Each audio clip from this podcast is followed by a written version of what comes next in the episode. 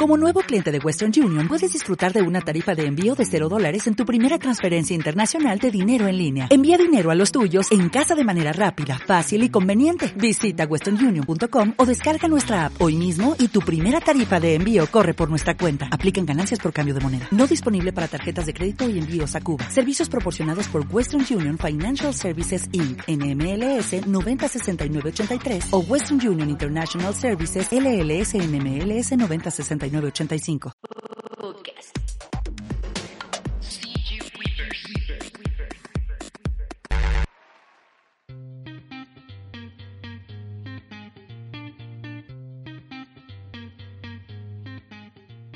Bienvenidos al tercer podcast de la segunda temporada de See You Weepers. Gracias por estar aquí con nosotros, por escucharnos. Y bueno, ¿qué les traemos hoy? Fíjense que nos dimos a la tarea de buscar un estudio de videojuegos. En esa búsqueda, pues solo llegó Kevin porque Charlie y yo nos dimos una perdida horrible.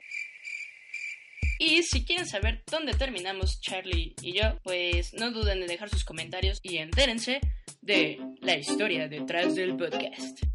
Déjenme decirles que aquí en México hay pocos estudios de videojuegos. Y es porque, pues, es muy diferente hacer videojuegos que venderlos o darles difusión, que es por eso que muchos estudios de videojuegos truenan. Pero no es el caso de este estudio. Never Ending Games es un estudio que es dirigido por Joselo Igareda. En el podcast nos habla de cómo hacer que un videojuego sea el número uno en descargas. Por ejemplo, ellos tuvieron un caso así con uno de sus videojuegos. Así que los dejo con el podcast número 3 de la segunda temporada de CG Weepers. Y tenemos hoy a José Luis Gareda, director de Never Ending Games. ¿Cómo estás? Muy bien, ¿y tú, Kevin? ¿Qué tal? Muy bien, muy bien. Y por fin les traemos a alguien de videojuegos. En la primera temporada solo tenemos a uno. Es muy difícil encontrar aquí por la industria que no conocemos muy bien, pero somos pocos realmente. Encontramos a uno para todos los gamers que están allá afuera. Se van preguntando como quiero animar o quiero hacer algo para videojuegos, pues tenemos aquí un podcast para ustedes. Va, ¿qué tal? ¿Qué tal? ¿Cómo están? Ah, también está con nosotros Pita. Sí. ¿Cómo estás, Pita? Bien, bien. Pita también sí, todo muy robótico, ¿verdad? Sí. Pita también está en Neverending Games y es compañero de nosotros en la escuela. Exactamente. ¿Cómo están? Muy bien, muy bien, muy bien. Este, pues no sé, muy contento de estar aquí como de poder platicar de esta industria de los videojuegos, sobre todo porque somos un mundo muy pequeño en México. Sí, sí, yo me he dado cuenta. Sí, y es chistoso, ¿no? Porque en el mundo de los videojuegos, México es como de los principales consumidores de, de videojuegos, o sea, está cañón, ¿no? Entonces, es como un poco alarmante o preocupante de que en una industria que consumimos tanto videojuegos los mexicanos, como por qué somos tan poquitos. Los sí, de hecho nosotros como somos los primeros consumidores de Xbox, es lo que estaba viendo y de, de yo sé como, ¿por qué no tenemos una industria sólida? O sea, sí tenemos una industria gamer sólida, pero no tenemos una industria para crear. Sí, o sea, por ejemplo, los mexicanos que juegan League of Legends, por ejemplo, es una cantidad ah, sí, real. El año pasado que fue el campeonato en la Arena Ciudad de México, es como de de que hay gente que consume, hay gente que consume. Sí, muchísimos. Entonces eso es como lo preocupante, ¿no? De que no hay tal cual una industria fuerte de creadores de videojuegos en México, pese a que sí hay los consumidores. Pero, ¿por qué crees que se dé? O sea, tenemos a, lo, tenemos a los artistas, tenemos a los programadores, tenemos la infraestructura o qué nos falta? Mira, mm, igual me cometo un error, ¿no? O sea, yo creo que sí hay muchas industrias de videojuegos pero hay mucha desunión, es lo que yo, lo que yo siento, ¿no? O sea, está Elevator Games que sacaron un juego padrísimo que se llama Celeste, que está increíble, hicieron otro proyecto para Bimbo, por ejemplo, así muy buenos, ¿no? Y, y están los de Kerbal Space Program, que hicieron, ese juego es un juegazazo padrísimo. Y estamos nosotros también, pues, ya llevamos un año y medio y sacamos un juego que le fue padrísimo que se llama Adivínate, y estamos como en eso, ¿no? Entonces sí hay algunas empresas que estamos haciendo cosas padres, pero, ¿sabes qué? Siento que es, falta esta como comunión entre estas, entre estas empresas, entre nosotros, y al mismo tiempo como más comunicación con toda la gente que se está interesando en el mundo de los videojuegos, ¿no? Cierto. O sea, porque sí, sí, hay muchos que jugamos videojuegos, yo soy fanático de Smash Brothers y así, sí.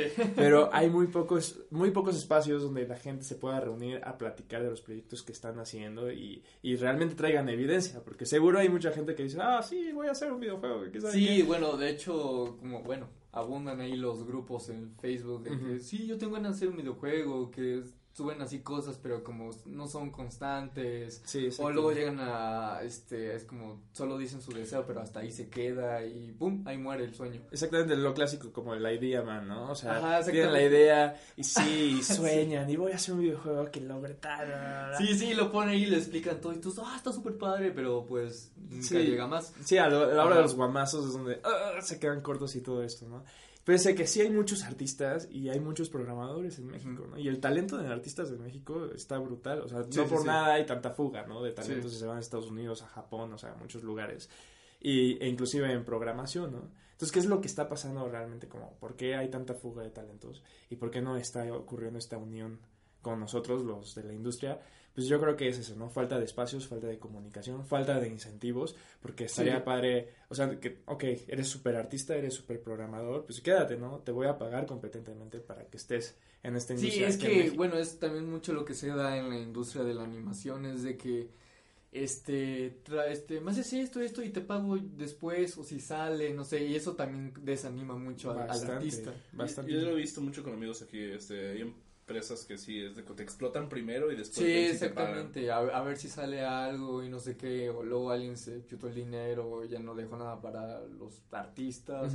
Entonces es algo con mucha desorganización deslealtad creo que es lo deslealtad. mucha o sea como falta de planeación en cómo vas a acomodar los recursos y cómo los vas a ir administrando y de pronto los tiempos ya se te pasaron y ya no le estás pagando a tu gente y sí o sea si hay artistas y hay programadores pero no hay productor, se le puede decir, exactamente que... Como alguien que se pueda llevar los, los, los proyectos, o sea, desde que lo inicias hasta el final, y de una manera organizada, ¿no? Obviamente, en una industria tan nueva como el mundo de los videojuegos, las primeras veces te vas a topar así con pared a cada rato, o sea, a nosotros nos pasó, ¿no? O sea, hicimos Adivínate, que ese salió con los esquemas de tiempo, todo en orden, padrísimo, ¿no? Pero antes de ese hemos estado trabajando en un proyecto y no lo hemos acabado, ¿no?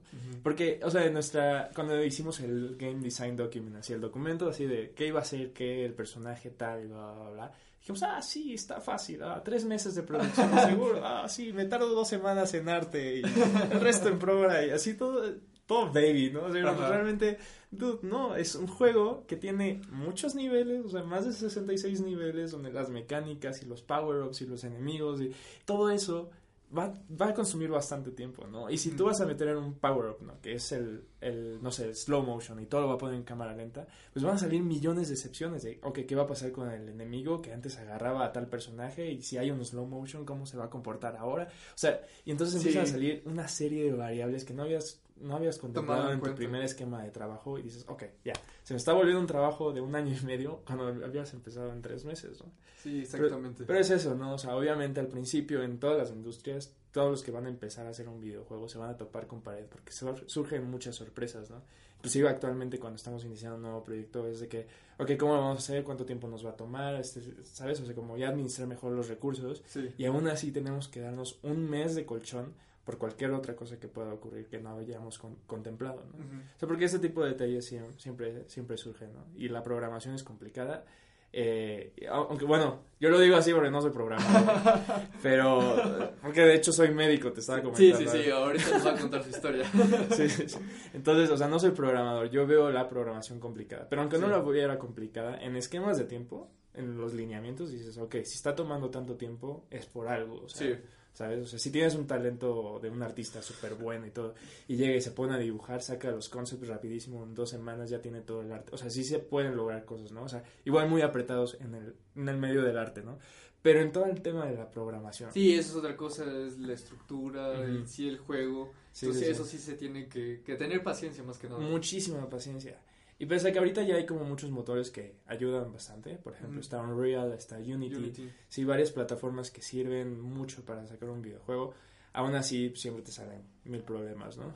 y yo creo que lo que hace falta ahorita son como más escuelas donde se enfoque, enfoquen justo el conocimiento en esas áreas, ¿no? Como en Unity, en Unreal, en plataformas donde puedes desarrollar una manera. Sí, porque ahorita hay carreras, pero solo sales como un programador en sí, no te meten exactamente a de que eh, vas a manejar Unity o vas a manejar Unreal. Es que te dan las bases, porque todos, es lo que me dice tu hermano Daniel, que es el otro este, director. Ajá. Eh, el problema es que tú estás viendo un lenguaje, entonces cada vez que vas cambiando vas cambiando de lenguaje, entonces es muy difícil adaptarte. Entonces la escuela yo siento que te da las bases nada más para aprender el lenguaje coloquial, que son los programas más básicos, y de ahí tú ya vas evolucionando tú por tu interés al programa que tú quieres. Claro, o sea, por ejemplo, mis programadores saben C++, C Sharp, saben, creo que Objective-C, o sea, y, y, y, lo saben bien, ¿sabes? Pero ya tienen que entonces aplicar todos esos conocimientos a una plataforma como Unity, y entonces... Sí, porque además es algo que trabajas con algo visual, o sea el cargar la animación, el que, oye, ¿qué, qué pasa un problema? ¿No carga esta textura o el modelo? No sé, todas esas cosas pues debe estar consciente el programador y él solo está viendo con código así, pero sí, debe estar consciente de todo eso. Es padre porque les dieron como un cursillo de iluminación y todo eso a los chavos. ¿En dónde? En Unity, ¿no? Para que vean cómo se iban moviendo los props y todo eso. No. ¿No fue eso? la, próxima semana en el Tech va a haber un curso de Unity donde vienen precisamente los de Unity a platicarnos de su nuevo bundle que sacaron para sacar juegos multiplayer y en línea y así, ¿no? Entonces oh. vienen eso y nosotros vamos a ir precisamente todo el equipo, inclusive el Boli va a ir, que es artista, él es artista digital. Y, vamos a ir, aunque no sepamos nada de progra, este vamos a ir para a ver qué se nos pega, ¿no? Pero sí es importante, ¿no? O sea, que empecemos a tener este tipo de ambientes para aprender y a mejorar nuestras herramientas, sobre todo en Unity, ¿no? que es como una plataforma... Sí, Unity es la, creo que es la más popular. Sí, o sea, todos los, los juegos de Neverending están basados en Unity. Sí, todos los hacemos en Unity. Queremos empezar a probar Unreal, Ajá. pero ahorita estamos como muy contentos con Unity y todo, nos está dando todo lo que queremos Unity. Entonces, este, estamos contentos con eso. Y, ah, y bueno, y de ciertas plataformas que te estaba diciendo que se necesitan en México, ¿no? Como para aprender más de videojuegos y todo esto. Pues sí hay escuelas, ¿no? O sea, el SAE, por ejemplo, sí. sacó tal cual la carrera de diseño de videojuegos y está muy bueno, ¿no? Entonces, sí, el perfil de estudiantes que están entrando a esa carrera sí son super gamers, todos geeks, todos chistosos, pero que saben de progra y que saben herramientas como Sí, como me estaba diciendo antes, debes de ser un todólogo si quieres ser un diseñador de videojuegos. Yo siento que muchos también se confunden al momento de elegir la carrera de game design porque creen que es todo englobado también a lo arte, pero es más lo de programación siento que muchas personas cuando están saliendo de la prueba no saben distinguir entre qué es lo que quieren. Y muchas personas no tienen las actitudes, las cualidades o el interés como nosotros. Sí, porque ya luego mucha gente se encuentra con el código, es como de no, no, no, no, no, no, no por aquí no era. Entonces ya se desaniman y se van a otra cosa. Pero hay gente que sí le apasiona muchísimo el código. O sea, en lo personal yo puedo ver el código, entiendo ciertas palabras, puedo entender la estructura y lo que hace bla, bla, bla, pero yo ponerme a, programar, pues no, no, no tengo el lenguaje ni nada de eso, no me apasiona, o sea, no, no me apasiona para aprenderle y de lleno y yo hacerlo y así. Pero si hay gente, o sea, mi hermano, a mis otros programadores, o sea, es neta, sí están muy cañones en el código y les apasiona y lo ven así con amor. así como nosotros vemos una película así con sí, amor. Sí, ah, ellos ven así, así una línea de código, ¡ay, qué ah, hermoso! Igual a veces se emociona un poquito de más. sí, me imagino ahí programando, sí, sí, sí, sí, sí, sí. Pero, bueno, es todo un tema, ¿no? El, el, game design es más complejo que nada más aprender a, a diseñar, como dice Pita. O sea sí tienes que hablar muy bien el lenguaje. Igual y no ser un experto en programación, pero sí aprender a comunicar. Y pero también debes y también de saber sobre lo, el artista en sí, el animador. Exactamente. El, el de que hace texturas, el que hace los modelos. O sea, debes ser un todólogo y además organizarlos a todos. Sí, exactamente. La comunicación entre ambos equipos, ambos departamentos es complicado también, ¿no? O sea, el programador ni de chiste va a saber hablar con un artista y viceversa, y ni siquiera el sentido del humor, o sea, todo es completamente distinto. O sea, los chistes de un artista digital, creo que cualquiera los pueda entender y así lo digo como más fácil. Pero un programador sí necesita ser programador. ah, ok, sí, no, pues, y ya le puedes entender como a los chistes, ¿no? Y actualmente yo a mi equipo ya les entiendo como su... Ajá, ya llevas demasiado Sí, pero el primer día cuando conocí a los programadores fue de, ¿what? o sea, como, como, muy chistoso, o sea, no, no, me, no me trataba, no o sea, me estaba tardando como en acostumbrarme al sentido del humor y así. Pero son divertidos, es buena raza. A ver, y hablando de la historia de, bueno, tu historia y la historia del, del estudio, ¿cómo surgió Neverending Games? O sea, ¿de dónde vino la idea de cómo vamos a hacer videojuegos? Ok, ok pues va, va de mucho tiempo atrás. Sí, una vez. No, mi hermano y yo siempre, o sea, desde chiquitos jugamos videojuegos. De hecho, mi papá eh, tenía máquinas de videojuegos y las repartía en la ciudad y así tipo arcada y así, ¿no? Órale. Entonces siempre había una maquinita de videojuegos. En Entonces él le puedo agradecer de que tal vez haya una maquinita de en la farmacia o algo así. Sí, sí, tipo así. Mi papá era el que los ponía allá en Tabasco porque somos de Tabasco. Ah, en Tabasco. Ajá. Entonces, este, siempre habían máquinas de videojuego en la casa y siempre mi papá compraba un juego nuevo nos decía, pues pruébelo, ¿no? Entonces mi hermano así le todos los créditos que podíamos y hacía jugar hasta pasarlo y así.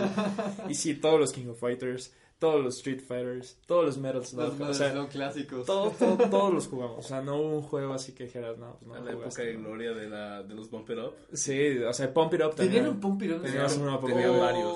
Sí, o sea, yo esta Dios. temporada tenía unos chamorrotes así gigantes. Porque sí estaba muy divertido. O sea, sí, lo jugábamos todo, todo, todo el tiempo.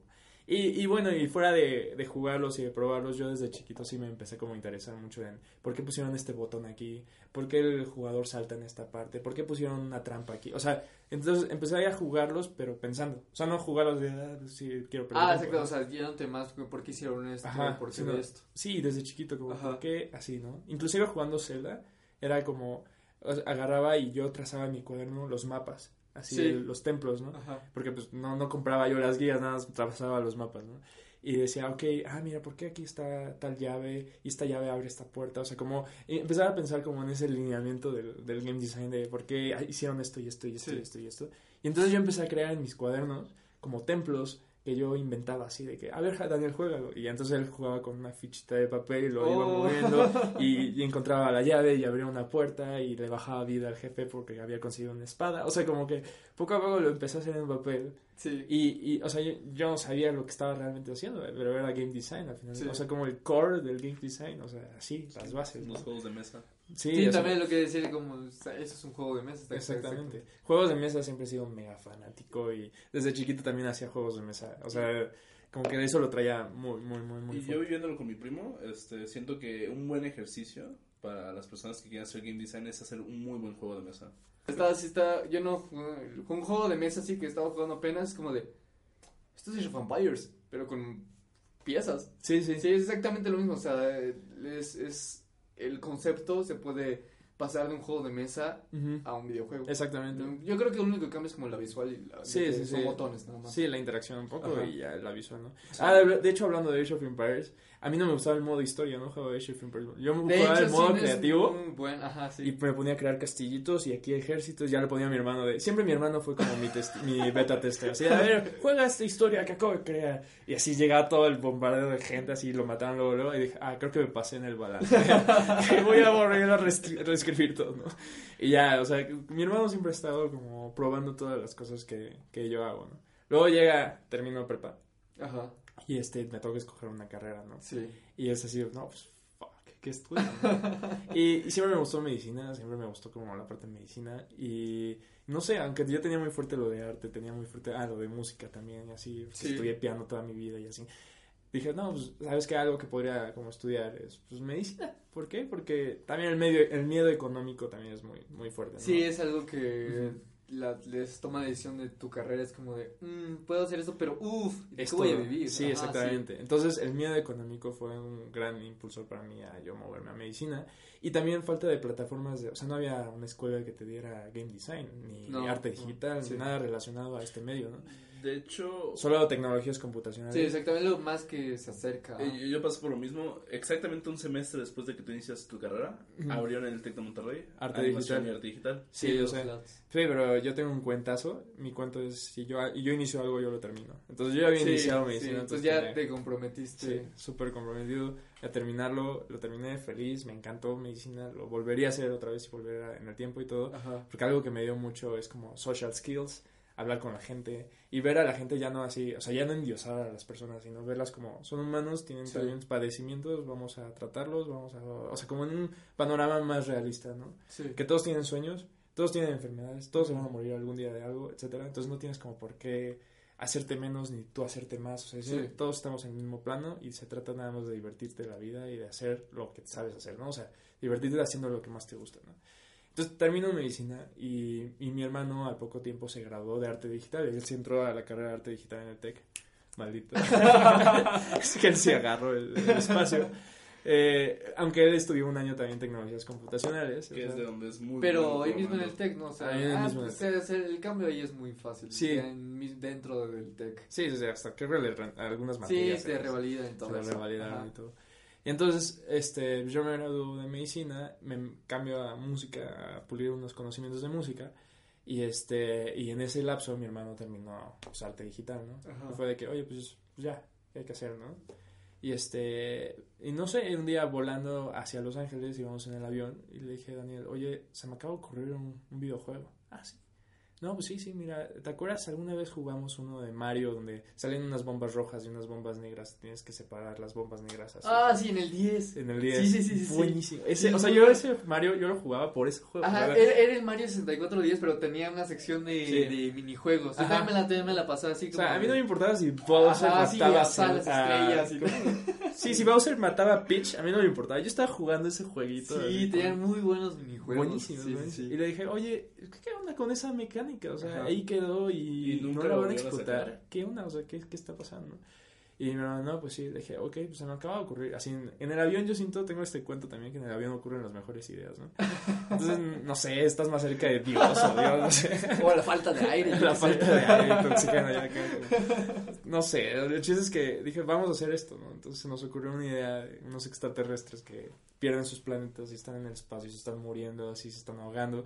Y entonces tienes que meter a los, a los se llaman homies, entonces metes a los homies azules en sus naves azules, a los rosas en las naves rosas y Ah, así. ya, ya. Y todo, pero quisimos llevarlo más allá en otro nivel, o sea, no solo dos colores, sino tres colores, cuatro colores, nueve colores, o sea, Sí, como más reto todavía. más reto todavía y con enemigos, o sea, que lleguen unos monitos que los rapten, que llegue una cosa que mancha la pantalla o algo que los pone todos en blanco y tienes como que distinguirlos por las formas, o sea, como cosas más complejas, Sí. pero justo que el core sea esa mecánica. Ese, ¿no? ese concepto. Y ese fue el juego que les decía hace rato de que, ah, sí, en tres meses sale. y obviamente no, no, es muy complicado, ya llevamos un año y medio y estamos a una semana de... O sea, todavía no sale ese juego. no, O estamos sea, a una esa idea del avión todavía no sale. No, no, no. No, no manches. O sea, pues es muy complicado. Sí, pero sí, estamos sí. A, a una semana de, de terminarlo. Ya al rato, si quieres, lo jugamos. Sí, sí, sí, va. Está buenísimo. O sea, y, y nos hemos tardado tanto porque precisamente queremos darle ese toque como muy profesional. O sea, que esté muy bien programado y que aparte visualmente se vea como competente. O sea, que le llegue a los talones a Angry Birds. Punto no en ventas, pero sí en diseño, ¿no? O Sí, a sí, o a todos esos videojuegos que han pegado durísimo porque sí le apostaron más al diseño. Justamente nosotros como que queremos llegar a eso, ¿no? Ok. Pero no sé si sabes la historia de Angry Birds. Sí, sí, de, bueno, bueno, que eran ocho en el estudio, ¿no? Y lanzaron también buen de juegos, creo que Sí, 20 y 50 tantos, o algo 50, así. Sí, sí, sí. Y que pues no, ninguno pegaba. Y creo que dijeron, no, pues vamos a cerrar. No, vamos a hacer el último esfuerzo. Y que invirtieron así todo en Angry Birds. Sí, ¿Y como qué un millón y medio de dólares invirtieron. Que pegó. Sí, y sí, sí, que ahora sí son ocho. Y que así que le haces las cuentas de cuánto han ganado. Y como no, pues cada, cada quien puede abrir como tres estudios si quiere. Sí, no. Y justo, le, o sea, como que vieron qué es lo que estamos haciendo mal. Pues el Sí, arte, pues, ¿no? El arte, de era, el arte era un tema. No sé si has explorado uno de los otros juegos que hizo alguna vez ese estudio. Antes de Angry Birds, la verdad ver. no me he metido a ver. Eh, están, han están chechitos. Ah. Oye, sí les falta, ¿no? O sea, punto en progress también, pero en diseño, pues no, ¿no? Y justo crearon estos personajes padrísimos y como que todo está muy, muy bonito, ¿no? Sí, sí, El sí. juego de Angry Birds, muy cuidado. Y eso fue como que pues, los despuntó, ¿no? O sea, las formas redonditas, estos... pollo- O sea, aplicaron todos sus conocimientos. Si tú, o sea, te fijas en los diseños de Angry Birds, todos tienen así el, el número phi, así el número de oro, así todo, todo está, o sea, O como sea, sí está muy, muy bien pensado, muy bien pensado en diseño y los personajes están enojados todos, pero son adorables, ¿no? No te tienen que explicar una historia, nada más los malos, los puercos verdes, porque yo lo verdes, se roban los, los huevos de estos, que según yo todos son machos, pero pues tienen huevos de los cuellos, o sea, no sé, o sea, y- o sea, como que no tienen que justificar absolutamente Sí, nada. simplemente esto pasó y ya juega. Y de hecho la mecánica ya existía, la de la red, o sea, Sí, exactamente. Eso sí lo había visto, de que eso de, de lanzarlo es algo que ya se había usado en otros juegos, simplemente que No habían pegado y no había pegado. Entonces ellos agarraron una mecánica, pues, pon tu sencilla, pero entretenida, y agarraron muy buen diseño y venga, sacaron un superproducto. Se dice fácil, obviamente siempre es una apuesta y nunca sabes lo que va a pasar. Sí, exactamente. Pero mientras más eh, estudies tu mercado, más estudies como tus diseños y todo eso, tienes más posibilidades. La verdad es que las posibilidades sí, sí suben, ¿no? Sí se trepan cuando haces algo muy bien pensado, ¿no? Y obviamente este The Homies, que es nuestro proyecto, pues, eh, hemos tardado mucho en el proceso porque también hemos, nos hemos dado cuenta cómo se va moviendo el mercado y hemos decidido cambiar algunas cosas, hacer cosas más sencillas. Sí, sí, sí. Entonces, y es normal, ¿no? Es parte del equilibrio de un videojuego como ir haciendo cambios todo el tiempo. O sea, hace poco eh, terminaron, bueno, hace como unos meses terminaron una mecánica en The Homies donde entra un malo, escupe a la pantalla, se mancha la pantalla y tienes que limpiar la pantalla mientras los ah, homies atrás se siguen muriendo. Entonces, así, ¿no? Y, y también había un enemigo que entraba y escupía unas esporas y todos los homies se ponían blancos, ¿no? Entonces, así como que tienes que quitarles las esporitas, así como dándoles tap y luego ya meterlos a sus naves. Y dije, ah, pues suena padre las mecánicas, ¿no? Pero ¿qué van a pasar, no? O sea, entonces yo escribí los niveles, sí, sí, sí, al nivel entra tal en tal segundo y entran los homies en tal momento y así, o sea, porque es la ventaja, ¿no? Que tienes como game design y diciendo en qué momento pasa qué, ¿no? Entonces ya, así yo hice mis esquemas, mis gráficas, aquí va a entrar, bla, bla, bla, y en el segundo tal, así, y la curva dramática, y, o sea, porque usas todo, usas conocimientos de todo, hasta de narrativa, y dices, aquí quiero que pase tal, ¿no? Ok.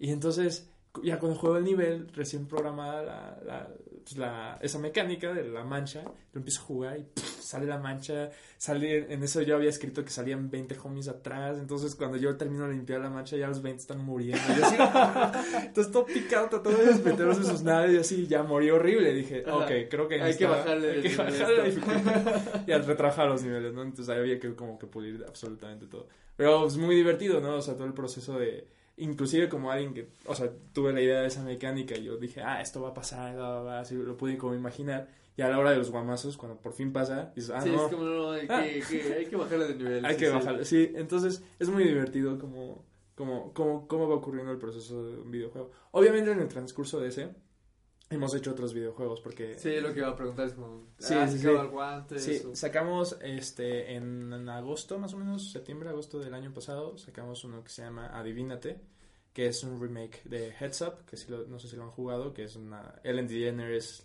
le, está yendo increíble en ese juego. Sí, sí, sí. Bueno, para que no se lo puedes explicar para la gente, ¿de qué está hablando? Sí, sí, básicamente pones el celular en la frente, salen pantallas eh, que pantalla, salen palabras y las personas que están jugando contigo te dan pistas, tú si adivinas haces el dispositivo hacia abajo, si no haces hacia arriba y pasas y cambia otra palabra y al que más puntos tienen. Sí, llevaron el juego de igual que te ponías como una tarjeta o una palabra así, pero a otro nivel. Exactamente, Entonces, lo que, o sea, como, de hecho la idea ni siquiera fue de Landy Jenner, ya el juego ya existía. Sí, ya existía, sí. Y es, muchas veces en el mundo de las aplicaciones es cómo les das difusión, cómo las llevas a la gente. Sí, exactamente, o sea, ya tienes el juego, pero ahora pum, que viene otro marketing, publicidad, cómo lo vendes. Es un tema divertidísimo y complicado. muy, muy padre. Si quieres al ratito hablamos de eso. Sí, sí, sí, Pero bueno, entonces este fue como, oye, ese juego fue muy bien. Estábamos en, en la fila en Disney y mi hermana Marta dijo, oye, está padrísimo este juego. sí, así, porque veíamos en la gente en las filas de Disney, no hay nada que hacer, entonces te pones a jugar jueguitos, ¿no? Y como muy emocionados, ¿no? Fue como, oye, pues en México pues, no está esto, ¿no? O sea, eso sí. Entonces ya llegamos de México y ¡pum! fueron los programadores a trabajar, los artistas a, hacer el diseño y todo, y, diseño sonoro. Entonces tratamos de hacerlo como lo, más rápido que pudimos. Y, pero obviamente el giro de nosotros es, uno, está en español y aparte con nuestra, nuestra gente, nuestros talentos. Que sí metemos como gente de Estados Unidos y de otros países. Ajá, pero es más bien con gente del, de la cultura mexicana. Exactamente, o sea, en la sección de famosos, pues sale desde Meryl Streep, sale Keanu Reeves, salen como muchos, pero también sale Adal Ramones, sale Damian Bichir. O sea, salen como muchos. Lo, bueno, tropicalizaron el eh, sí, juego. Sí, tropicalizamos el juego. Entonces, y ya después vino, o sea, ya lo terminamos, lo pulimos, así hicimos un esquema de trabajo donde qué día, o sea, qué mes vamos a sacar actualizaciones, así como todo, ya está listo. Ok, ya está listo para subirse. Ok, ¿cuándo vamos a sacar? No, pues vamos a sacarlo de que diciembre, porque según nuestros estudios, diciembre es la mejor fecha para Y en eso nos habla Jordi Rosado, que es socio de, nosotros. Nos dice, oigan, ¿qué crees? Acabo de jugar la aplicación de mi programa. Ese programa sale en agosto de tal día. Y nosotros, ¿qué? ¿Por qué? O sea, te estás adelantando. Ya movió todo el marketing. Sí, me dijo, oh, hay que cambiar todo, ¿no? Entonces ya tuvimos que adelantar precisamente el lanzamiento y y qué bueno que fue así, ¿no? Porque justo la promoción que ha hecho Jordi Rosado, mis hermanas, que son Marta y Miri, o sea, eh, han, ayudado muchísimo al videojuego, ¿no? Entonces, eso, sumado a las actualizaciones constantes y como que Jordi sigue jugando de vez en cuando en esta cañón, así, eh, la aplicación, todo eso ayuda a que este juego sí, a darle publicidad. Hay meses donde ni siquiera hay nada, o sea, no invertimos ni un peso en publicidad, pero algo que funciona mucho es el boca en boca, ¿no? Entonces, y como el mexicano es bien fiestero, en las fiestas lo sacan, lo juegan, lo recomiendan y entonces se empieza Sí, se empieza a multiplicar, a multiplicar, Y eso es muy divertido, como ver cómo va creciendo las ventas de, de una aplicación, que empiezas como tranquilo, de pronto, si hiciste algún esfuerzo en publicidad, pues crece y luego pues, se mantiene en una meseta, pero de pronto sin hacer nada, no sé por qué, solito empieza a crecer, crecer, crecer. crecer sí, es muy raro. Lo que yo he visto, bueno, ya hablando como de los grandes, ¿no? De la industria es de que siempre tienes, llegas al pico, ya cuando llegaste ahí, siempre ya tienen como un plan de que, bueno, va, va a ir decreciendo así y así, así, entonces ya así manejan sus ventas, pero ellos siempre manejan como de pum, pico y luego en un momento va a bajar, no tienen como pensado una subida. Creo que es muy diferente eso a juegos móviles. Porque eso yo creo que ahí es muy variable, de que tal vez Súper variable. se puede viral eh, en un mes, calma, se vuelve a hacer viral sí, en otra etapa del es, es muy variable y depende de muchos factores. O sea, por ejemplo, ¿cuántas aplicaciones no habrá en el mundo de iTunes? O sea, en, en, App Store, ¿no? miles, miles, Y los chinos son expertos en sacar aplicaciones. Sí, sacan al día sacan así cualquier cosa. así, por siempre, ¿no? Hacen aplicaciones. Entonces, ¿cómo llegas a los, al top, no? Y esa era una de nuestras preocupaciones, de cómo llegar al top de descargas en México. Porque para que iTunes te ponga en un banner de, ah, descarga esta aplicación, bla, bla, bla, pues tienes que pasar cierto proceso, ¿no? Sí, tienes que llegar ahí. ¿Cómo le tienes que hacer? Pues difusión, ¿no? Y te ayudas de youtubers como aquí en México Scorpion Dorado, Whatever Tomorrow, Yuya, o sea, como ellos, te ayudas de ellos para, porque como la gente confía en ellos, confía en sus caras, porque platican con ellos cada semana, etcétera, pues entonces su opinión vale muchísimo, inclusive vale a veces mucho más que alguien que esté en televisión. Sí, sí, sí. ¿sabes? O sea, la comunicación con un youtuber es valiosísima. Sí, además, bueno, con ellos, o sea, tienes yo creo que un contacto más directo que con gente de televisión, que no sé, que puede ser muy variable tu público, no sé, señores del trabajo, así que pues qué me importa este juego, Exactamente. Y ahí en YouTube pues pues son jóvenes, son gente que está así como eh, trabajando con, ah, sí, creo que eso después lo bajo. Exactamente. Y creo que es, importante siempre compartir, ¿no? O sea, si ellos te van a hacer un paro para que tú llegas así como, no sé, se te despunten tus ventas, tus descargas, etcétera, siempre, siempre dará como algo a cambio para con ellos, ¿no?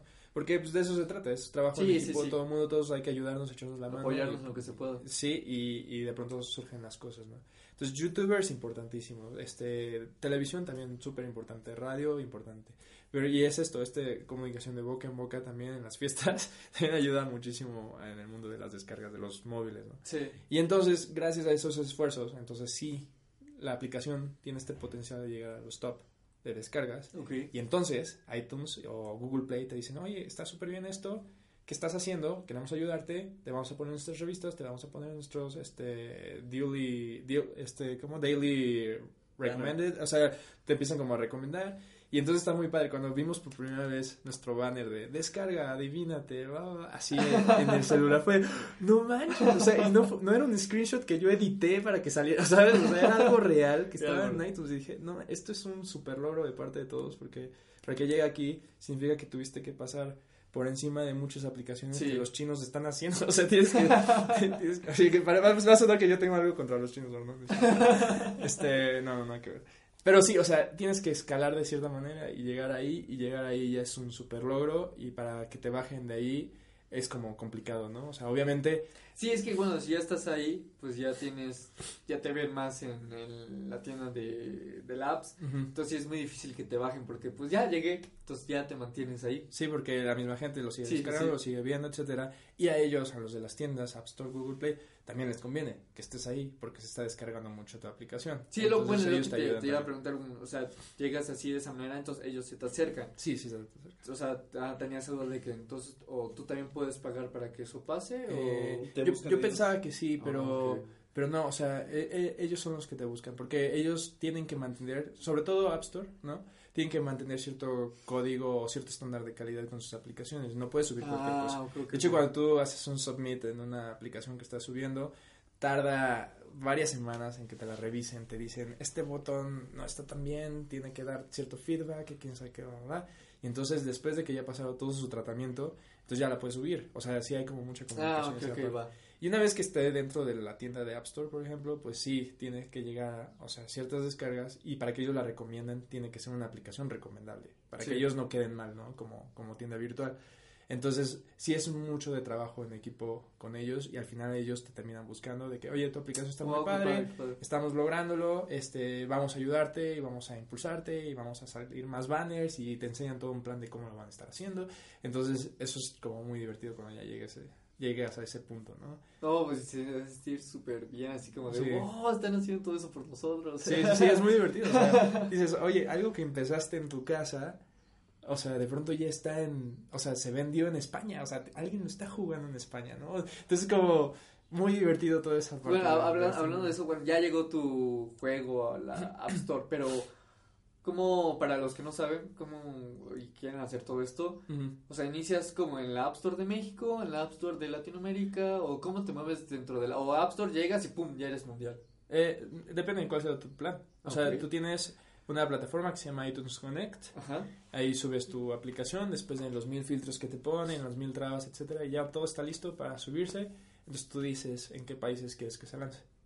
Entonces Tú, o sea, si, si eres una persona que tiene un esquema de trabajo de cómo lo vas a ir lanzando, etcétera, si tú lo lanzas a nivel mundial, así, luego directamente, así todo el mundo, pues es un tema, ¿no? O sea, porque sabes que si tienes la plataforma para darle difusión en México, en México le va a ir bien, pero en, Tailandia, pues no. O sea, igual no te los conectes allá para que eso ocurra allá, ¿sabes? Entonces, igual no te conviene ese plan, igual te, te conviene como irlo escalando poco a poco. Empiezas en México, Estados Unidos, bla, bla, bla.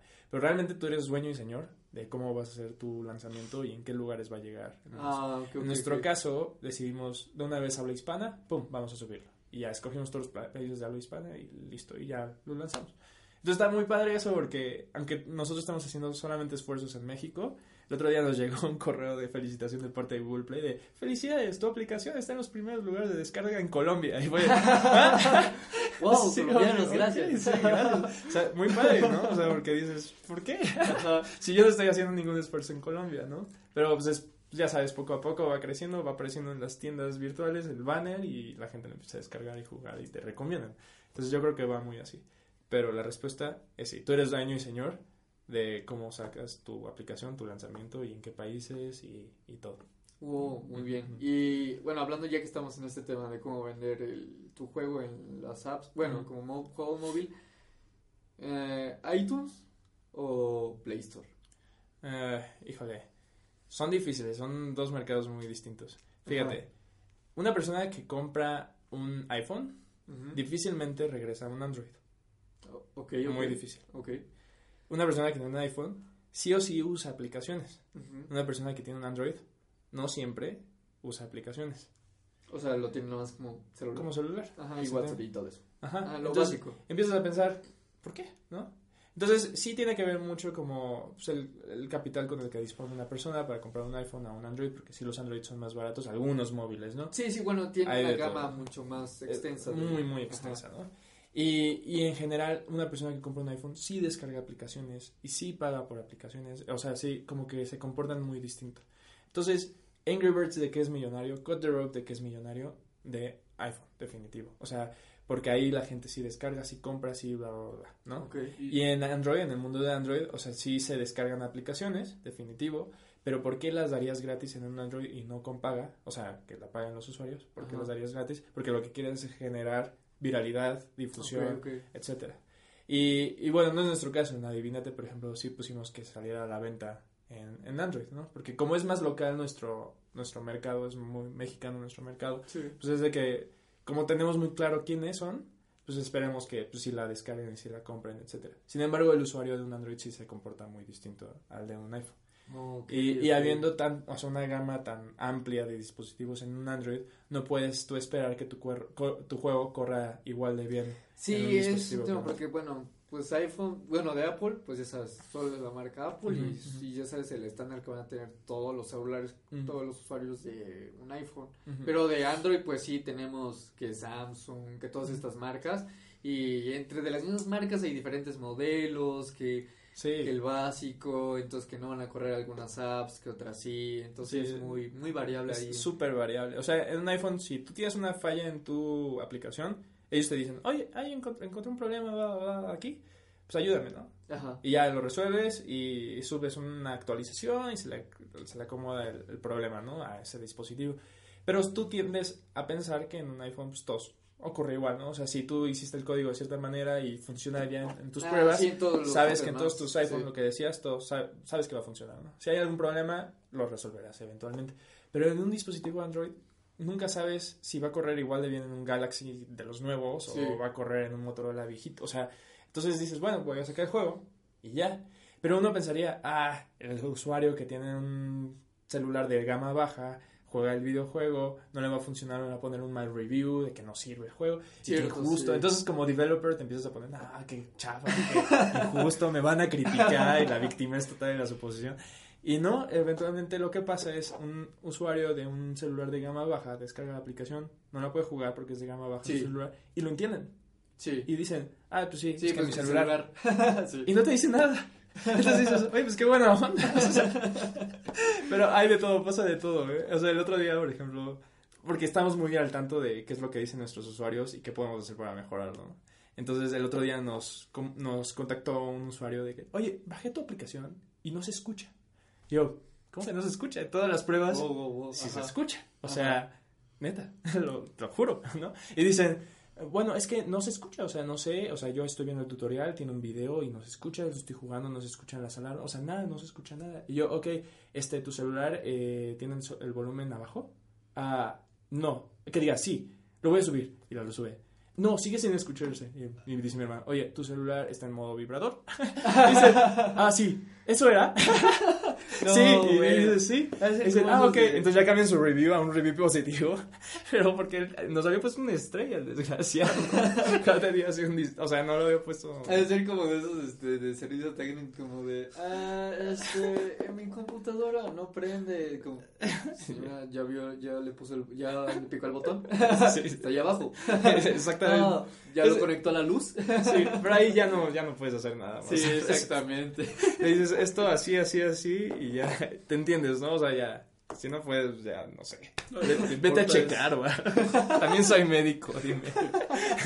Pero lo que importa es el servicio, porque siento que ustedes dan muy buen servicio. Sí, o sea, nos gusta estar como muy al tanto de sí, luego muchos ya lanzan su juego como de, ya, y se va, Y no, y es ahí donde, donde dejas de ser humano. Te digo, o sea, medicina me dio eso, como esos social skills. Y, y creo que siempre tienes que estar al tanto de qué es lo que, qué es No. lo que están hablando. Si tienen alguna queja, que te la digan, porque siempre puedes mejorar. Sí, Y, y de eso se trata, o sea, que te ayuden. Y si tú les estás dando un servicio de una aplicación padre para que se diviertan, también te conviene ese feedback de su parte, o sea, para tú mejorar y hacer mejores cosas y así. Y creo que perder esa comunicación es- puede ser desastroso porque te puedes perder de cosas muy importantes de cómo puede mejorar tu aplicación si no estás hablando con tus usuarios, ¿no? sí, Eso es todo un tema. Y, y pues bueno. Pero ves, adivínate, es un tema, es un tema largo, muy divertido. sí, sí, sí, eh, ¿y cuánto están, o sea, están vendiendo las, la app? Está el 10 bueno, 17 pesos ahorita porque el dólar subió, estaba a 15 cuando lo sacamos. Pero sí, el mínimo. ¿Cuánto, ah, ¿Cuánto gana? O sea, ¿cómo se reparte? O sea, eh, la de la iTunes, o sea, ¿llega una parte o Sí, todas las tiendas virtuales se quedan como un 30%. 30% de cualquier venta? Aunque Y ya- ya el 17 se resto- Llega a ti, lo impuestos, ya sabes. Y luego ya te encargas de repartirlo a todos tus socios, ¿no? O sea, y a toda la gente que te estuvo ayudando para la difusión y todo eso. Que en algún punto sé que vender es importante, pero, o sea, para mí no, ni para mi hermano tampoco. O sea, lo que más nos gusta es hacer un videojuego que, obviamente sí es divertido, ¿no? Si se vende padre, ¿no? Y si Sí, te sí, sí, sí, emociona. sí, claro. Pero es mucho más padre, por ejemplo, ver que la gente se esté divirtiendo. O llegar a un banco y de pronto ver a la gente que está jugando Sí. tu aplicación. O andas probando la aplicación y azotar el celular de tu primo accidentalmente. que Pita. hubo, hubo un accidente y azotó mi celular. Pero, o sea, es, es todo un tema, ¿no? O sea, ver cómo la gente ya juega tu producto y que se divierten con eso, eso es, a mí, eso es lo que a mí me saca las lágrimas, definitivo, porque dices, sí, Sí, vale pues la sí, pena. como tu Vale hijo. Es, es mi hijo y estás jugando. Está muy padre eso.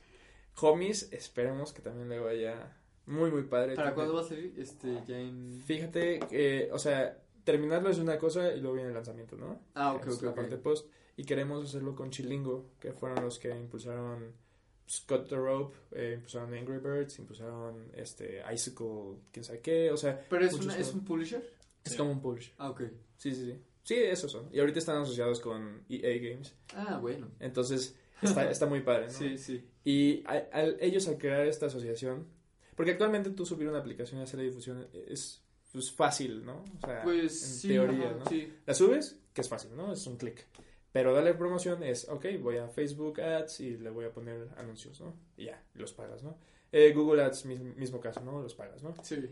Pero realmente pues no sabes ni a quién le está llegando, ni cómo les está llegando. Al menos que si te claves en definir muy bien tu audiencia. De, Ajá, que le pones como de tal edad. Pero es un tema, es todo un tema. O sea, sí, si, no eres experto, te puede ir muy mal, ¿sabes? o sea, puedes gastar mucho dinero. tirando dinero a la basura. Exactamente, entonces sí tienes que saberlo hacer.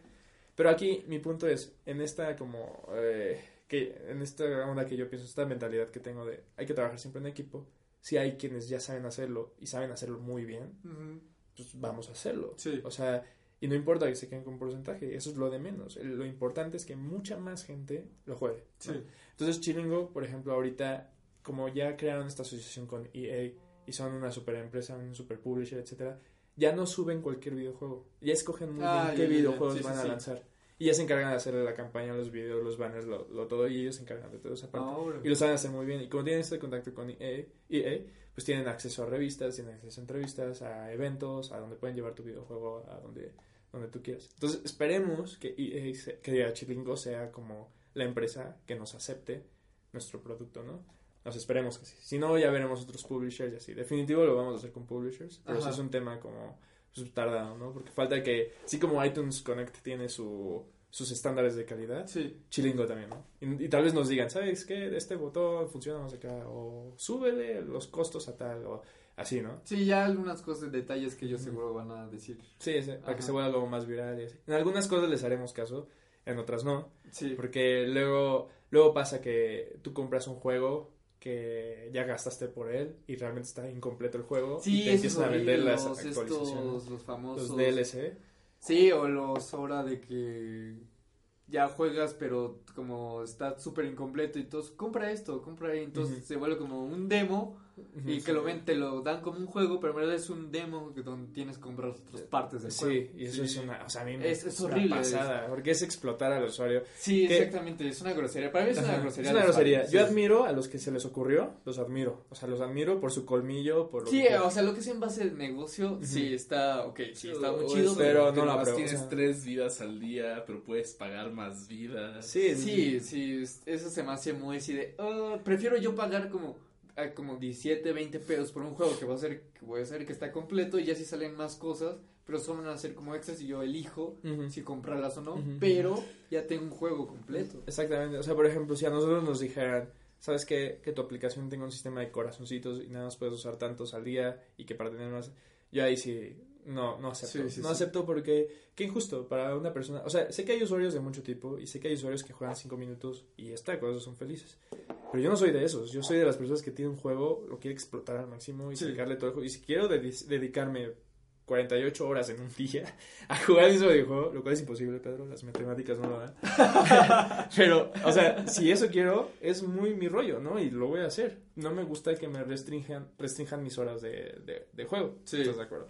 Entonces, obviamente, como a mí no me gustaría que me lo hicieran como usuario, yo no lo voy a hacer en mis aplicaciones sí, ni, de chiste. Esos free to play son algo engañosos. Sí. Entonces, de Homies va a costar, va a costar el mínimo aceptable, que es en este caso gracias al dólar que subió 17 pesos. Ok. Eso es lo que va a costar. Y adentro del juego, obviamente, están de que las ropitas de los personajes, de que... Te digo, pero eso ya es un extra, o sea, es un extra. ya tienes un juego completo. Es un extra. De hecho, yo he estado haciendo pruebas con, del juego y puedes usar power-ups, ¿no? Durante el juego. De hecho, siempre salen los power-ups. O sea, yo no, no, no, los tengo para que tú decidas cuándo usarlos. Salen y si tú los usas, pues qué chido, ¿no?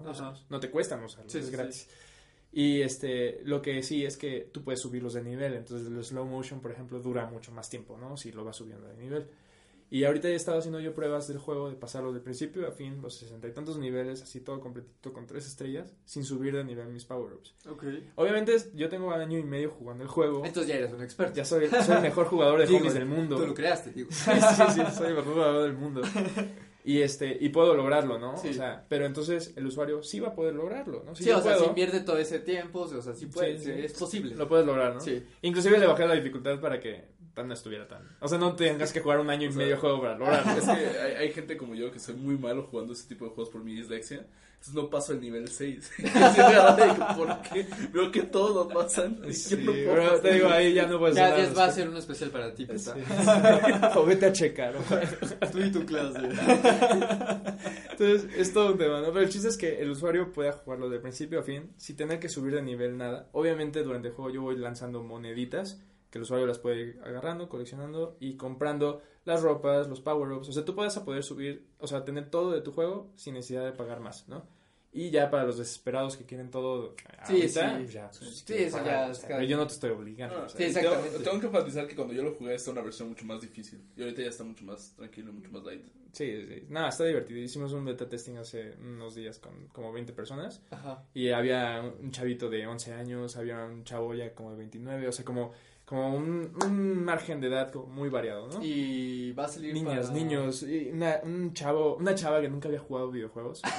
es un juego para celulares, así, Android y... ¿Y, también, pero tabletas también? Tablets, ah, sí, Entonces, una chava que nunca había jugado videojuegos, o sea, que no le gusta ni nada, o sea, le dije, mira, así les dije a todos al principio, primera regla del beta testing, si te aburre el juego, déjalo. Aquí tengo Smash Brothers, Mario Kart, allá hay un Seven, hay, o sea, puedes hacer lo que tú quieras. Y hay pizzas allá. O sea, pero si luego te aburres, déjalo. De hecho, a mí me sirve esa información si te aburriste. O sea, es muy valiosa, ¿no?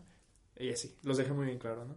Y, y, el objetivo era jugar a nivel 1 a llegar al jefe del primer mundo, ¿no? Ese era el objetivo. Ya, probar, bla, bla. Yo fui viendo como, ah, esto lo tengo que equilibrar, este power lo tengo que lanzar antes. O sea, como ver cómo se comportan, cómo juegan. Algunos juegan con un dedo nada más, otros juegan con los pulgares. O sea, y eso también me sirve para mí hacer las pruebas, jugar de manera distinta para ver si puedo con las dos maneras, ¿no?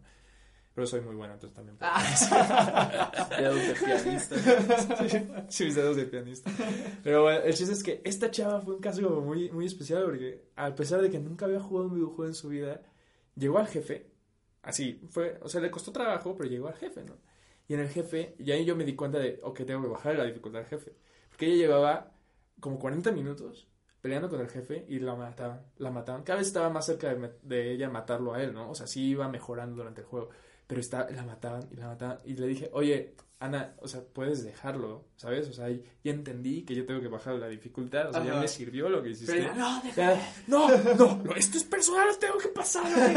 así, pero ya se me veían los ojos así toda la adicción, así, padrísimo. Unos chavos que terminaron de hacer el, beta testing se quedaban viendo las pantallas de los demás y al final de que ya terminó todo me dice, oye, ¿me lo puedes dejar prestar? O sea, ¿me lo puedes prestar otra vez? Quiero enfrentarme otra vez al jefe y así. Entonces, o como, oh, qué padre. como ese, si querían regresar a la aplicación, ¿sabes? Y, o sea, ya los que, algunos que terminaron ya se pasaron a Mario Kart y a otros juegos, pero sí me cumplieron lo que yo esperaba, ¿no? Sí.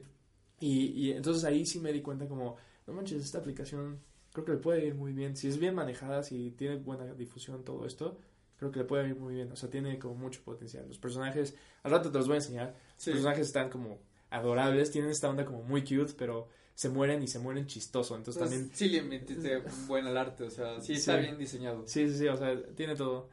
Entonces creo que le puede ir muy bien.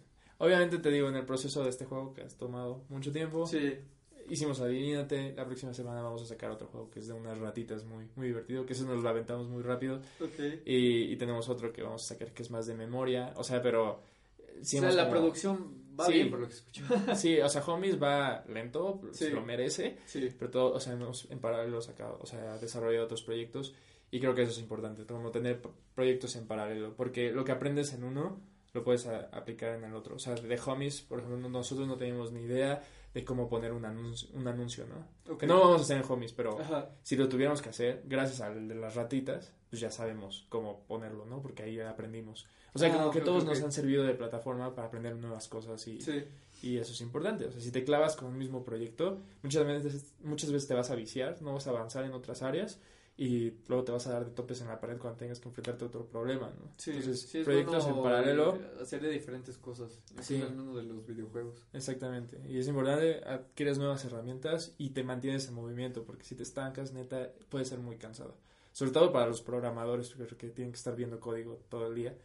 Entonces sí puede ser muy cansado si están estancados en un, en un mismo proyecto. Sí. hay que estarles moviendo. O sea, yo, yo ahí que me encargo como de esa dirección, si les digo, a ver, pásate tú ahora este proyecto, o regreso a tal, tengo una duda en tal. Sí, o... tal vez se les ocurra ahí algo como, wow, ahora sí, sí. sí, para estar más fresco. Exactamente. Y sabes que es muy importante, un ambiente realmente creativo donde si te estresas, tengas este, esta oportunidad de hacer otra cosa. Por ejemplo, allá abajo, pues tengo al lado, ¿no? O sea, está en la oficina, pero al lado tengo la televisión con todas las consolas y un chorro de videojuegos y todos los controles. Entonces, si neta ya quieres echarte el Smash, pues adelante, ¿no? Y se pueden buenas las retas. a veces creo que mejoramos más en Smash que en el mundo de los videojuegos. Teniendo tanta variedad de juegos, no pasan del Smash. Lo cual un aplauso para Nintendo porque hicieron un muy buen juego. Aunque sigo pensando que Cloud está un poco desequilibrado y los nuevos personajes. Bayonetta. Bayonetta. Pero bueno, está, está, está bien. ¿no? Sí, sí, sí. Te digo, mantener este ambiente creativo es súper, súper, súper importante. Sí, claro, no solo es como de, ah, vamos a hacer el videojuego y ya váyanse a sus casas, sino el equipo, todo eso. Que en cualquier cosa que hagas creo que es muy importante mantener feliz a, a la gente. Exactamente. Que se a gusto y que trabaje a gusto. Sí. Y, ¿sabes? Algo también muy importante es que empecemos a conocer más gente, ¿no? Porque ahorita siempre hemos sido un grupo muy chiquito. Sí. Pero ya podemos empezar a crecerlo, ¿no? Pero para crecerlo creo que necesitamos empezar como involucrarnos con más gente, ¿no? Sí, diferentes áreas. Por ejemplo, el SAE estoy en pláticas con, eh, con la directora académica, académica que te decía para crear este espacio de internships con chavos que quieran como ya meterse en el mundo de los videojuegos y ver cómo es el medio realmente, ¿no? O sea, que neta se vayan a los guamazos de una vez y adquieran esa experiencia. Entonces vamos a crear esa oportunidad.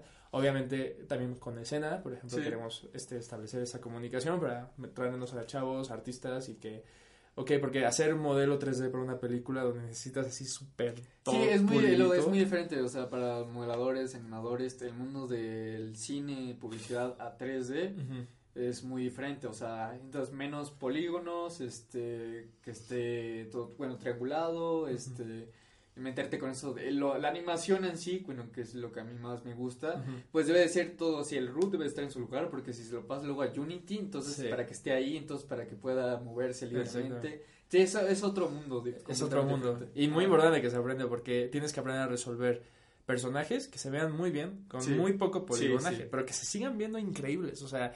Entonces tienes que volverte muy buen texturizado. Sí, exactamente. sí, yo estaba, estaba viendo así un modelo como ¿qué es esto? Así lleno de triángulos, pero cuando le quitas la, la vista de los polígonos, se ve increíble, pero gracias a la textura. Sí, sí, la textura es una magia. Se ve muy, muy Exactamente. Y también resolver animaciones con, con bajo polígono, o sea, con modelos de bajo poligonaje. Sí, incluso no quieres que se rompa así de pronto así. Los rigs son diferentes de, de, videojuego a algo que es para este, animación en cine. exactamente. Y yo creo que esta industria de los videojuegos va a crecer muy pronto en México. O sea, tú le preguntas actualmente en las prepas, vas a las prepas, porque hace un tiempo yo iba y daba clases a, los chavos, ¿no? Y les preguntas a los de las prepas qué, ¿qué, ¿qué, vas a estudiar? ¿Qué vas a elegir? Y todos quieren o algo enfocado en cine o algo enfocado en videojuegos, o, o sea, pero siempre como en este, en este sí, Sí, sé que se viene como ahí un boom. O sea, en cuanto a todo, también en animaciones, como también se escucha como, no, en tres años, pum, esto va Sí, viene un boom muy fuerte. Y también para el mundo de los videojuegos viene un boom muy fuerte y necesitamos universidades que tengan un excelente plan para que neta se empuje muy bien toda esa parte de los videojuegos.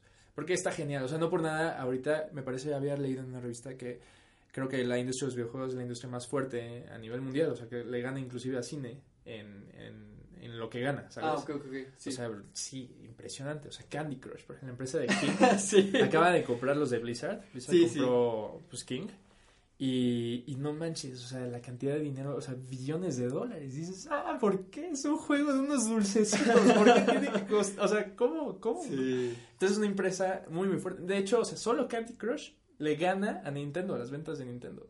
Solo Candy Crush. Entonces dices, sí, es una industria. Ya, sí, la industria móvil es, es, un monstruo. Exactamente. Entonces, este. Y todo va para allá. Todo va a los móviles. Y, y actualmente, o sea, están estos esports. O sea, que son ah sí sí sí lo que está, está, estaba viendo también incluso apenas fue el torneo de Halo. Ajá. Aquí y, en México sí. aquí, en, en escena sí, tenemos, un, tenemos ahí uno, un campeón que viene a representar a México. Está Halo está Call of Duty me parece. Está Halo está Call of Duty este el de LOL. todos los League of Legends sí todos los de hecho estaba viendo que ya en Europa bueno lo que es Europa y Asia ya hay ligas profesionales sí. de que estaba viendo la historia de un empresario de así que le invierte, no, hice mi equipo y está, está en tercera división y segunda división. ¿Qué? ¿Ya hay divisiones? Está también... es que Japón, bueno, no, Japón no, perdón, este, Corea siempre ha sido muy fan de los Sí, sé que, sé que porque StarCraft era el principal, este, juego de, o sea, para los esports de, de Corea. sí, ellos tienen una, otra cultura más de MOBAs y todo eso. incluso ahí te puedes encerrar ahí en un como cibercafé. Ajá. Sí, a jugar. Ajá, a jugar a eso. Exactamente. Sí, entonces ellos sí este, le meten mucho de los torneos de LOL pegó durísimo. Sí. Pero ellos ya desde, uh, aquí llegó apenas, pero ellos ya desde hace años. Sí. Entonces, como que todo apunta a eso. O sea, creo que Smash Bros. ya es un esport también, ¿no? Smash Bros. ya es un esport. Rocket League. O sea, ya hay muchos juegos que se están volviendo esports. Y eso habla de que, no manches, o sea, en algún punto creo que la gente va a empezar a ver más esports. Sí, de hecho. Que el mundial. o sea, puede pasar. Vi, vi, números de. Porque escribí un artículo sobre eso. El año pasado creo que las personas que vieron la final del LOL mundial en, internet fue mayor la audiencia que los que vieron la el Super Bowl. No, no, ajá, el Super Bowl por internet, o sea, en eso le ganó y además le ganó a la la, la Serie Mundial de Béisbol. Sí. No, pero sí. siempre también le ganó a los que vieron el Super Bowl. Este, Ajá, pero, pero por internet. No, pero por tele también, o sea. No, no, Creo, no por tele no fue, o sea, no es que el Super Bowl se pasa por tele y también por internet. Ah, sí. Lo, el LOL le ganó a los que se, lo veían por internet y creo que era por las mismas pero, Pero bueno, eso no tarda y también en televisión van a poner muchísimo. Sí, de hecho apenas estaba cambiando de la tele entonces, y estaba viendo los X Games por ESPN y de repente es como de Wow, wow, wow, un torneo de Halo, ¿qué está pasando? Más, lo más chistoso es que los conductores tampoco sabían lo que estaba pasando. Es como, wow, ¿qué, esto es, ¿qué es esto? Un videojuego. no, y, creo que todo va para allá. O sea, eventualmente yo creo que va a haber una, una, un canal destinado nada más. No, o más, ¿no? y es que está invirtiendo, en eso. Está... Eh, con los de Riot, bueno, que ya no le pertenece al dueño de Riot, no me acuerdo quién le vendió la, la empresa, pero este. Él fue los que empezó a promocionar así de que, oye, me gustaría poner el canal, un canal de eSports totalmente. Entonces, sí, yo creo que en un futuro va a cambiar totalmente esto. Es que, o sea, a diferencia de lo que piensan generaciones más arriba de nosotros, o sea, que los videojuegos nada más es un pasatiempo o que te embrutecen el cerebro. No, ya. Neta, no. O sea, las habilidades que necesitas generar para jugar un videojuego de manera bien, o sea, neta son muchísimas. Sí, los campeonatos de, o el, campeonato de Dota, sí, que ese fue el salto más cuando se dieron así el poll de un millón de dólares fue como de hasta hicieron una película sobre eso de que fue así súper sí, o sea hay estudios médicos como médico. Hay estudios médicos donde se donde conectan hacia una persona una especie de escáner y ven las las conexiones neurológicas que ocurren mientras él juega un videojuego a mientras está haciendo otra cosa como no sé pintar o dibujar o bueno eso es muy creativo pero más bien resolver un problema o jugar un deporte y las conexiones que se generan en un videojuego son, son muchísimas más, ¿no? O sea, entonces eso habla de como una... Perdón, te estoy interrumpiendo. Pero, o sea, está increíble, ¿no? Como médicamente también lo que está pasando. Con, es, es, como lo que dicen, este, siempre mi papá lo dice mucho, de que es que siempre es mejor leer un libro que, que este que un videojuego. Se lo papú, le echas no, no, no, no, no, no, solo eso, o sea, sí, o sea, seguramente voy a leer Pepa la puerca y lo voy a comparar con este algún juego de, de Naughty Dog. Los, los, amo a ellos. Bueno, o sea, nunca hay que... O sea, creo que yo creo que la lectura es muy importante. Sí, sí, sí, sí, sí, Hay que leer más. sí, sí, pita. pita hay que leer más. No, o sea, sí, sí hay, hay, que leer. O sea, porque son cosas muy... O sea, son distintas, ¿no? Y, por ejemplo, como game designer, creo que es importante leer porque sí te ayuda en el momento de tú crear tus tu narrativa para tus personajes, o sea, todos tus guiones para tus personajes y todo. Si no tienes un bagaje cultural de cosas que hayas leído, o sea, nada, entonces, ¿cómo vas a saber escribir qué cosas van a decir los personajes? Desde o sea, les recomiendo a todos que se vayan leyendo la, el, ¿cómo se llama? El teorema de Aristóteles, este, que habla sobre toda la creación de los personajes, de diferentes personalidades, todo está pesadísimo. bueno, la lectura pesada para game designers. No, hay, de todo. Pero bueno, volviendo un poco al tema, o sea, si va, el mundo de los videojuegos va a crecer mucho más. Sí, sí, sí, claro. Y, todos lo vamos a estar viendo en televisión en una temporada ya no tan, no tan lejana. No, no, pues ya lo estábamos viendo ahorita. Sí, o sea me encanta ver cómo la gente juega Smash Brothers y otras cosas. O sea, es así, o sea, por ejemplo, ayer, ayer mi hermano y Pete estaban jugando Rocket League, así contra personas así en internet, así random. Y yo me estaba emocionando. Yo así sí, hola, así que dices, ¿Por qué me emociono tanto? Yo soy muy fan de ver cómo, cómo se juega en Twitch, también es como... Sí, en YouTube, o sea, hay, todo, hay toda una tendencia ahorita de blogueros que nada se dedican a jugar juegos. Y la gente, aunque nunca ha jugado Call of Duty o Minecraft, se ponen a ver a este, ¿cómo se llama? Markiplier, ver cómo juegan algún videojuego. O sea, dices, ¿por qué? ¿Por qué no lo juegas tú, no? Sí, no, es que me gusta ver cómo además lo juegan. aparte, lo, lo, importante es como que la interacción que tienes con ellos, o sea yo distingo mucho la división entre un youtubero y un twitchero. El de Twitch lo que hace es que tiene interacción inmediata. Por si hay muchos movimientos que me gustan. Por si nos gusta mucho Binding of Isaac. Y seguimos a varias personas en Twitch de Binding of Isaac. Y hay gente que hace como que, bueno, tengo la meta de hoy, este día, juntar mil dólares para donarlo a tal casa hogar para niños con cáncer. Y entonces está padre porque, o sea, llega una persona y dice, no, tenemos la meta de mil dólares y juntamos cincuenta mil y todo lo dona. Sí, exactamente. O sea, y estos eventos que se hacen al año, donde hacen este speedrunners, juegan un juego y lo pasan 100% todo. Y lo más el, pronto. Este, el de Pokémon, de que los usuarios podían poner como, ah, ve, ve, ve, y que tardaban como, no sé, un mes en pasar todo Pokémon. Sí, exactamente. Pero se crean eventos para ayudar a la comunidad. Sí, sí, sí, a ver, ¿cómo que, ¿cómo que jugar videojuegos no te puede dar dinero? Claro que te puede dar dinero jugar videojuegos.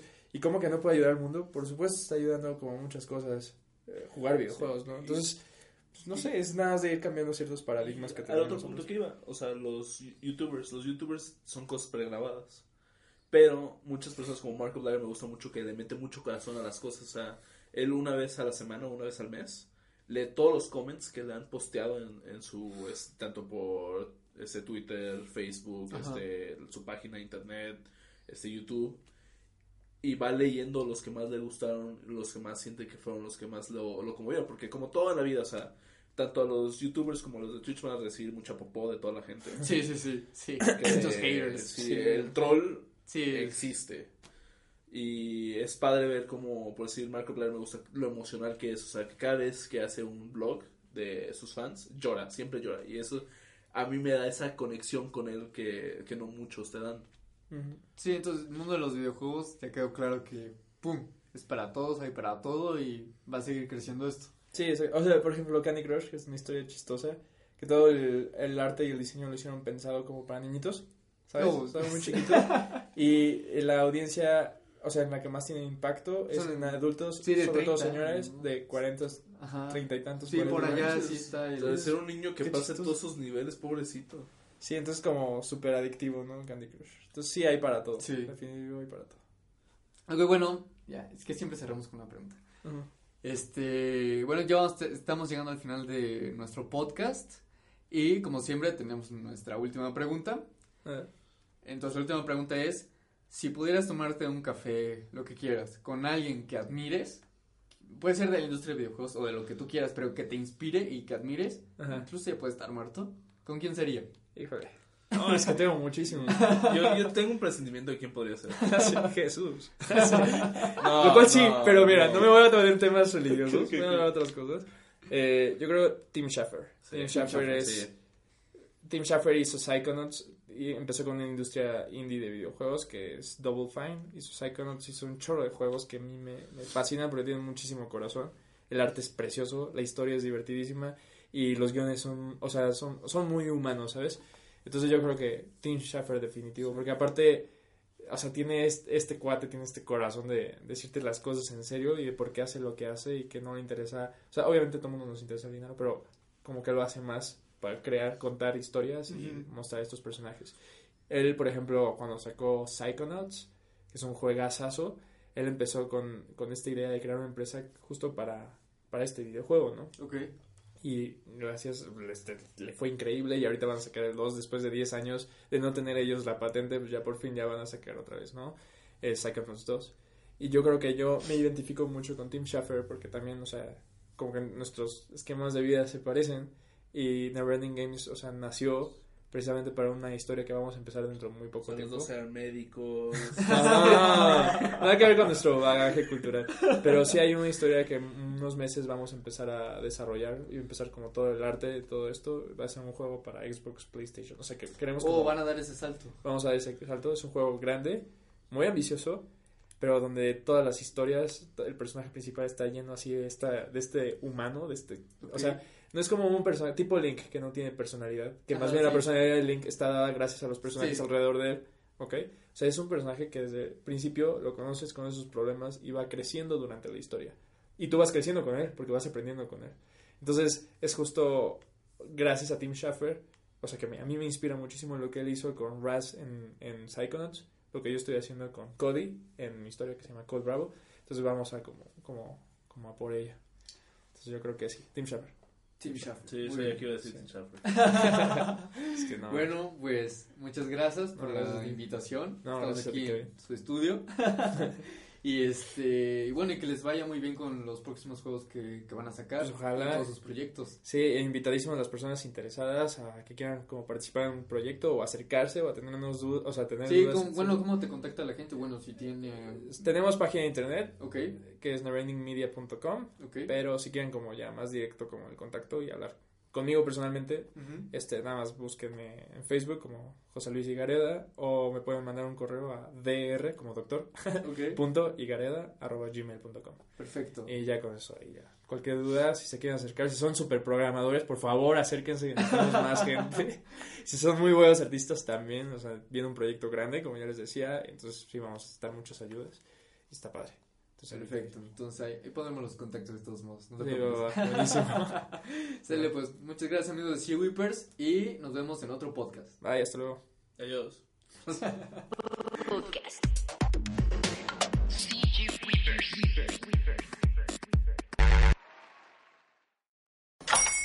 Hola, buenos días, mi pana. Buenos días, bienvenido a Sherwin Williams. ¡Ey! ¿Qué onda, compadre? ¿Qué onda? Ya tengo lista la pintura que ordenaste en el ProPlus app. Con más de 6.000 representantes en nuestras tiendas listos para atenderte en tu idioma y beneficios para contratistas que encontrarás en aliadopro.com. En Sherwin Williams somos el aliado del PRO.